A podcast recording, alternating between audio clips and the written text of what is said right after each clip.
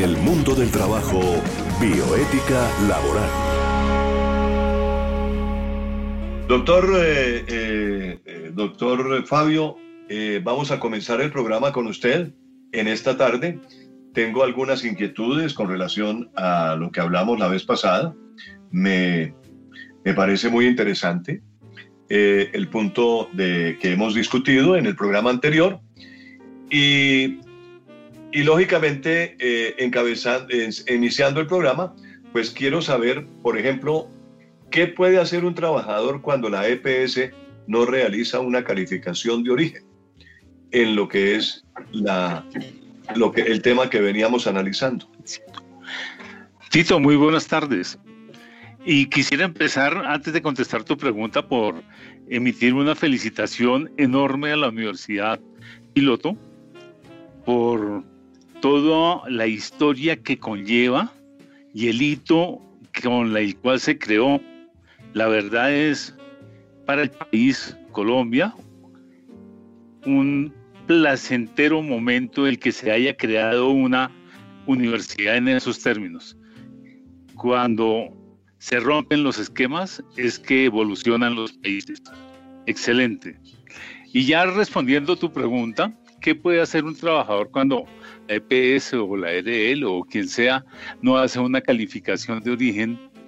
Acá nos encontramos con una situación bien particular y es que la ley creó la posibilidad de que la persona, si el médico o la EPS no da el paso, lo pueda hacer solicitándolo directamente a la entidad que mencionamos la vez pasada, que se llama Junta Regional de Calificación de Invalidez.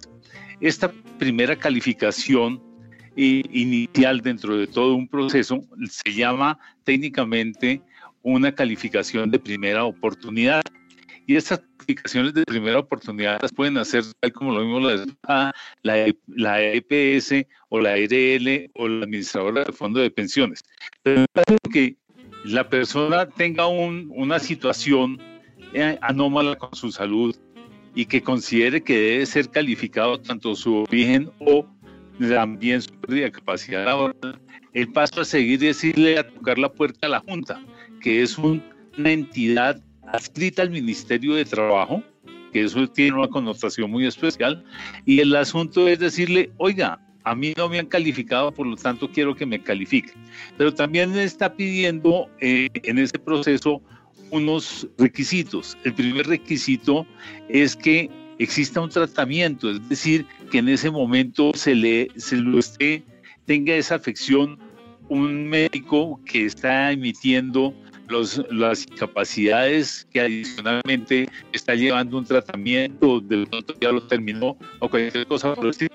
Y como la EPS no, no se ha pronunciado ni la EDL ni la administradora del fondo de pensiones, el trabajador no se, queda, no se puede quedar ahí en el limbo, razón por la cual se creó que la Junta Regional de Calificación de Invalidez pudiera tomar el caso. Entonces es nuestro personaje, nuestro amigo trabajador, simplemente va, presenta, llena un documento que es un formulario que le entrega la Junta Regional, adicionalmente le eh, le anexa los documentos necesarios, como son la historia clínica, por obvias razones, es muy importante de lo que haya pasado.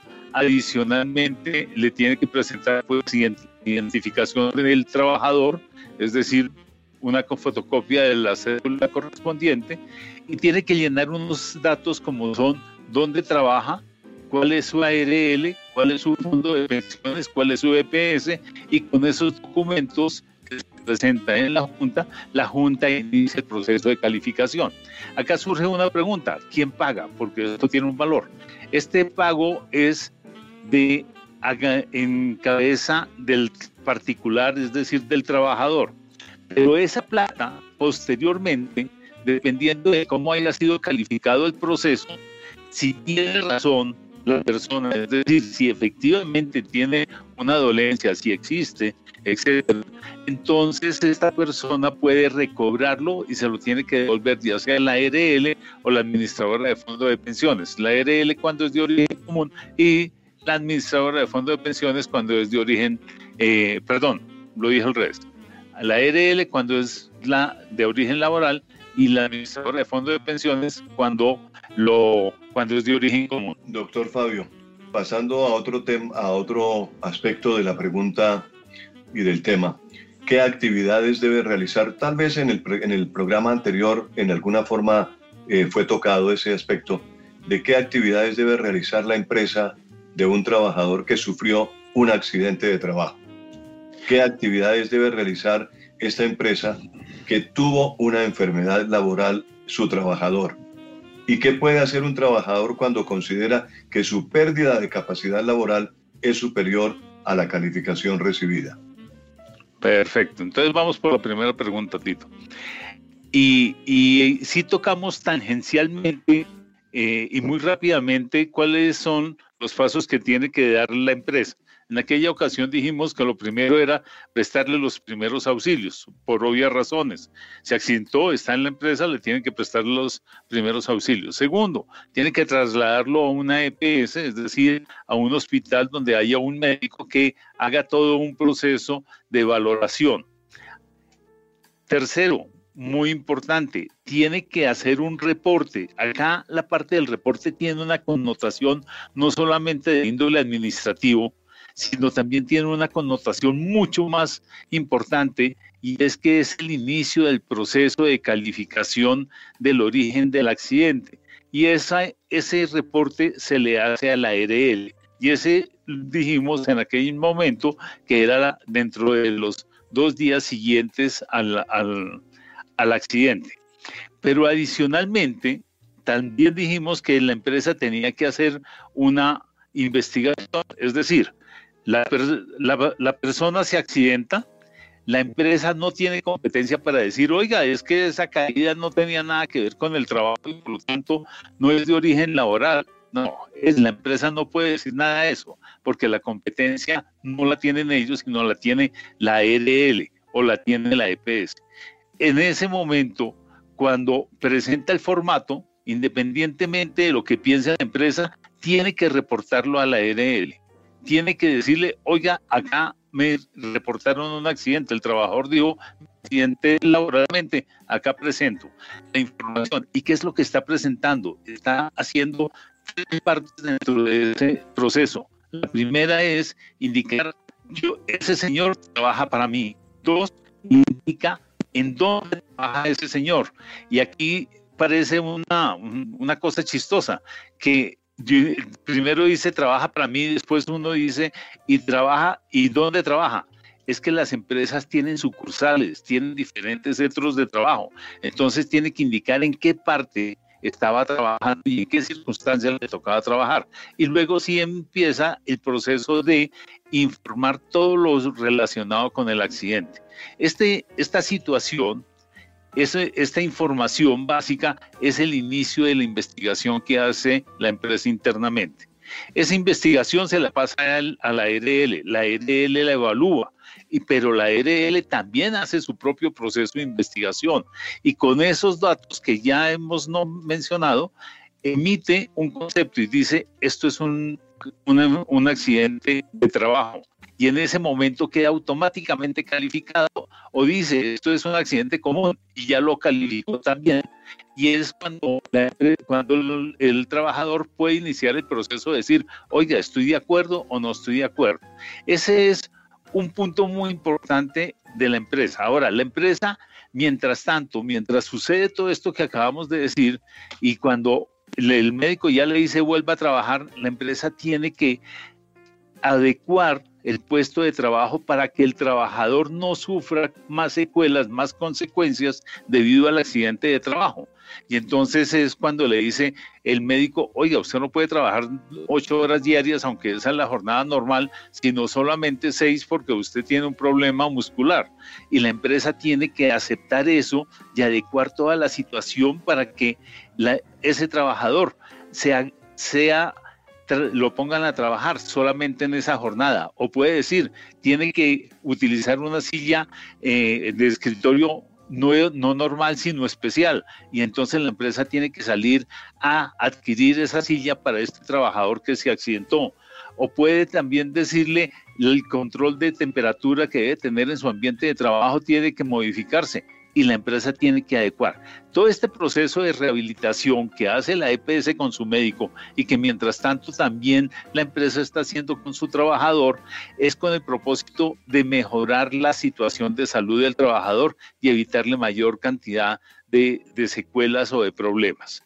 Adicionalmente, la empresa tiene que estar monitoreando, al igual que la RL, tienen que estar monitoreando cómo se está desempeñando ese trabajador en cada una de sus actividades y adicionalmente si es el trabajo le está aumentando la situación complicada que tenía el trabajador.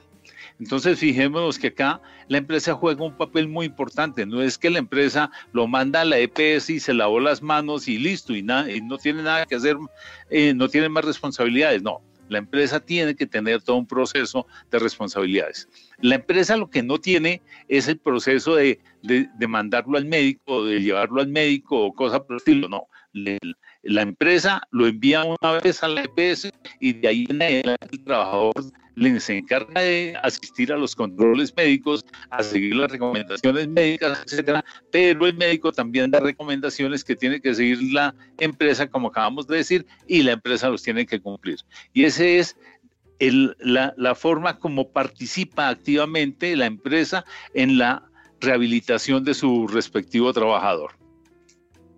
Óigame, doctor Fabio, ¿qué pasa o qué puede hacer, qué puede hacer un trabajador cuando considera que su pérdida de capacidad laboral es superior a la calificación que ha recibido? Perfecto, Tito. Acá esta, esta pregunta tiene una, una connotación importantísima porque de eso depende la posibilidad de pensionarse o de tener una indemnización un trabajador. Veamos. Cuando la persona se tiene un problema de salud, pues obviamente no puede trabajar al mismo ritmo que todos los demás personas que están en perfectas condiciones. Razón por la cual la pérdida de capacidad laboral lo que hace es decir, oye, esta persona debido a esa lesión que tiene no puede llegar al, al, al 100%, sino solamente al 91%, es decir, perdió una capacidad del 9%, o perdió el 15%, o perdió el 20%. En la ley, la, la legislación colombiana dice que todo trabajador que tenga una pérdida de capacidad laboral igual o superior al 50%, tiene que ser pensionado, ya sea por la administradora del fondo de pensiones o por la administradora de riesgos laborales, pero es pensionado. Digamos, en ese momento no se le puede pedir a la persona que haga un esfuerzo más allá para tener que eh, tener sustento, es decir, para seguir trabajando. Ya es pensionado.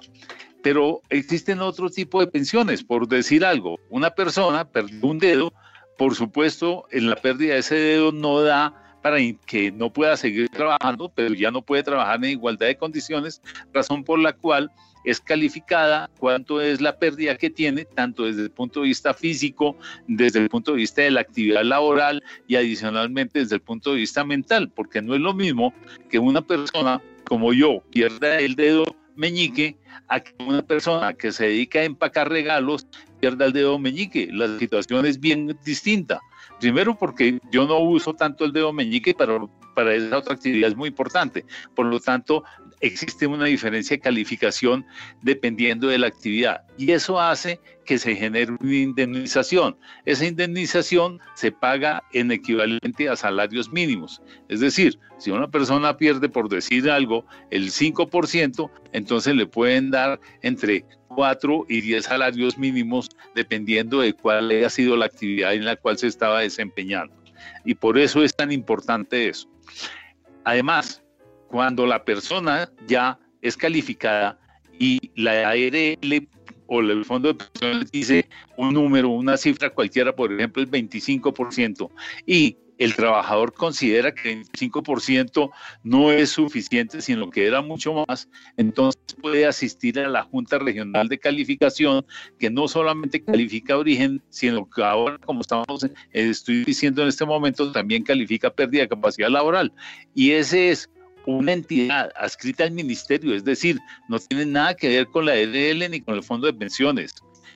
Y es independiente, razón por la cual digamos que es una forma de poderle garantizar al trabajador que existe justicia. Pero también resulta que la Junta Regional dijo, por decir algo, es el 25% que habían dicho inicialmente, o puede llegar a, a, bajarla, o puede que la suba, pero no tanto como quería el trabajador. Entonces el trabajador también puede ir a acudir a la Junta Nacional que es una entidad que está por encima de la Junta Regional, y la Junta Nacional, que también es adscrita al Ministerio de Trabajo, inicia un proceso de calificación también, repite la calificación con médicos totalmente diferentes, obviamente con la información que se ha recolectado, que es la misma que ha tenido la Junta Regional o la que le aporte el, el trabajador adicionalmente, y con eso vuelve y califica. Y después de eso, si no está de acuerdo, resulta que ya no existe un proceso en el cual eh, tenga derecho a, solicitar a otra entidad, pero sí le da la ley una opción y es acudir a la justicia laboral para que la justicia laboral inicie un proceso y en forma totalmente diferente, es decir, basado en el, en el derecho, en la justicia, eh, realice una calificación ya a través del juzgado. Esas son, digamos que las instancias de la cadena de las instancias con las cuales se puede, un trabajador ir eh, desarrollando o ir eh, ejerciendo su derecho a, obtener algo mejor o a la defensa. Correcto. Eh, doctor Fabio, una pregunta final para ya dejarlo a usted descansar en el día de hoy una pregunta final que tiene que ver con el proceso de calificación, ya que hablaba usted de la Junta Regional o de la Junta Nacional. En cualquiera de esas instancias, ¿cuánto puede durar un proceso de calificación? Bueno, Tito, acá hay una cosa muy importante. Tenemos casos en los cuales duran cuestión de menos de una semana, pero tenemos casos donde han durado más de dos años. Pero el término normal debe estar en alrededor de cuatro o cinco meses. Permíteme, te digo cómo es que funciona muy rápidamente el proceso para que veamos por qué se puede demorar o, dónde pueden estar las falencias. El primer paso es el trabajador, ya sea en forma directa o a través de la RL o de la administradora, dice, yo quiero que me califique la Junta Regional. Entonces se presenta la documentación, se llenan los documentos, se entregan los documentos, la Junta Regional revisa y la Junta Regional dice, oiga, acá no están todos los requisitos, no están todos los documentos, razón por la cual le devuelvo. ¿sí? Y le da un plazo, le dice, tiene un plazo de 30 días para que usted me complete la documentación. El trabajador o la RL o el fondo de pensiones puede completar esa información o puede que no alcance a completarla, pero tiene un recurso y es decir, quiero otros 30 días de plazo para poderla completar. Entonces, digamos, ahí nos pudimos comer ya un mes y ya podemos llegar hasta dos en esa, en esa etapa antes de que inicie el proceso dentro de la Junta Regional. Llega la Junta Regional y recibe la información. Y esto es muy importante. Una vez que recibe, que ingresa a la Junta Regional, la Junta Regional lo que hace es un trámite interno y lo primero que tiene que hacer es asignarle un médico ponente para que inicie la revisión del caso. Y ese plazo, desde cuando ingresa hasta el momento en que se hace ese reparto, que así se llama, son dos días. Es extremadamente rápido. ¿Sí? Y ahí no hay ningún problema. Y entonces el médico, adicionalmente el médico, mm, el médico ponente, que así se llama, ¿sí? Eh, tiene, previamente ha dicho cuál es su agenda para poder recibir al paciente, al trabajador y valorarlo ya sea virtualmente como se acostumbra hoy debido a la pandemia o también presencialmente o puede que no requiera eh, más información del paciente, puede que con la historia clínica sea suficiente. Entonces ahí el, la Junta le asigna una cita que esa, un, cita tiene un plazo de 15 días, es decir, medio mes. En esos 15 días le asignan la cita, el paciente puede ir, pero puede que el paciente esté ocupado o que tenga dificultades para asistir. Puede ser citado hasta tres veces seguidas, ¿sí? En con, con intervalos de 15 días. Y de todas maneras, acá es importante, la ERL o el Fondo de Pensiones tiene la obligación de proveer los medios de transporte necesarios que sean especializados para ese, ese paciente acercarse a la junta. ¿Eso qué quiere decir? Que si la persona no puede ser, no se puede transportar porque es inválida, etcétera, ¿sí? la RL tiene que proveer la ayuda suficiente para eso, para él y para un acompañante para que pueda asistir a, a esa cita. Entonces ya llevamos otros 45 días, es decir, ya llevamos más de mes y medio. Adicionalmente, lo valora el médico. El médico con esa información se sienta y analiza los datos correspondientes y los documentos que ha recibido y tiene que escribir una ponencia. Y esa ponencia el médico la tiene que presentar en una audiencia donde está otro médico y está un psicólogo o un fisioterapeuta. Y con esa información toman un dictamen. Y ese dictamen es el que se emite y cuando se valora. Pero acá hay un punto y uno dice, pero son 60 más 45 más mes y medio, tres meses y medio, cuatro, cinco meses a lo sumo. No, porque en la mitad puede haber ocurrido una cosa, que el médico lo ve, lo valora y dice, no, yo no puedo dictaminar con lo que tengo, tengo que pedir exámenes especiales y efectivamente ordena exámenes especiales. Esos exámenes especiales pueden ser realizados acá en Colombia, pero también puede que la muestra respectiva tenga que ser al exterior con el internacionalmente para que sea analizada y, y, regresa. Eso toma tiempo y como toma tiempo, pues son, son días o meses que se tienen que estar sumando a todo este proceso. Cuando un proceso dura, digamos, más de, más de seis meses, ahí está pasando algún tipo de demora que no tiene nada que ver con lo que está haciendo el médico o la junta. Puede deberse a que falta un documento muy importante, por decir algo, algo muy, muy normal que, que, que, puede hacer falta, es el análisis del puesto de trabajo. Eso quiere decir que la empresa donde estaba trabajando este señor tiene que hacer un análisis de donde estaba trabajando para ver por qué la función que estaba haciendo le causó el problema respectivo, ya sea un accidente de trabajo o ya sea una enfermedad laboral. Y cuando pasa ya de, digamos, de un año, ¿sí? Definitivamente es porque la Junta eh, eh, tiene algún problema interno y por eso se demoró el proceso. Pero digamos, esto, lo normal está entre cuatro, seis meses. Debería ser. Perfecto, doctor Fabio. Muchas gracias. Bueno, hemos ah, tenido el gran placer de eh, tener aquí al doctor Fabio Vargas de la Subdirección de Inspección del Ministerio del Trabajo, hablando justamente sobre las incapacidades laborales. Doctor Fabio, la próxima semana esperamos tenerlo nuevamente aquí. Habrá un, programa especial con usted eh, para continuar eh, con otros temas seguramente. Y pues entonces la semana entrante volvemos a encontrarnos. Tito, muchas gracias por la invitación y sí me gustaría eh, estar presente. Es un honor para mí ser invitado a, este tipo de actividades por una universidad como la Piloto y mucho más conociendo la historia que en efecto para mí es nueva, pero es muy interesante. Gracias, Tito. Bueno, doctor Fabio, muy bien. Gracias y muy amable. Vamos a continuar en el mundo del trabajo y la bioética laboral.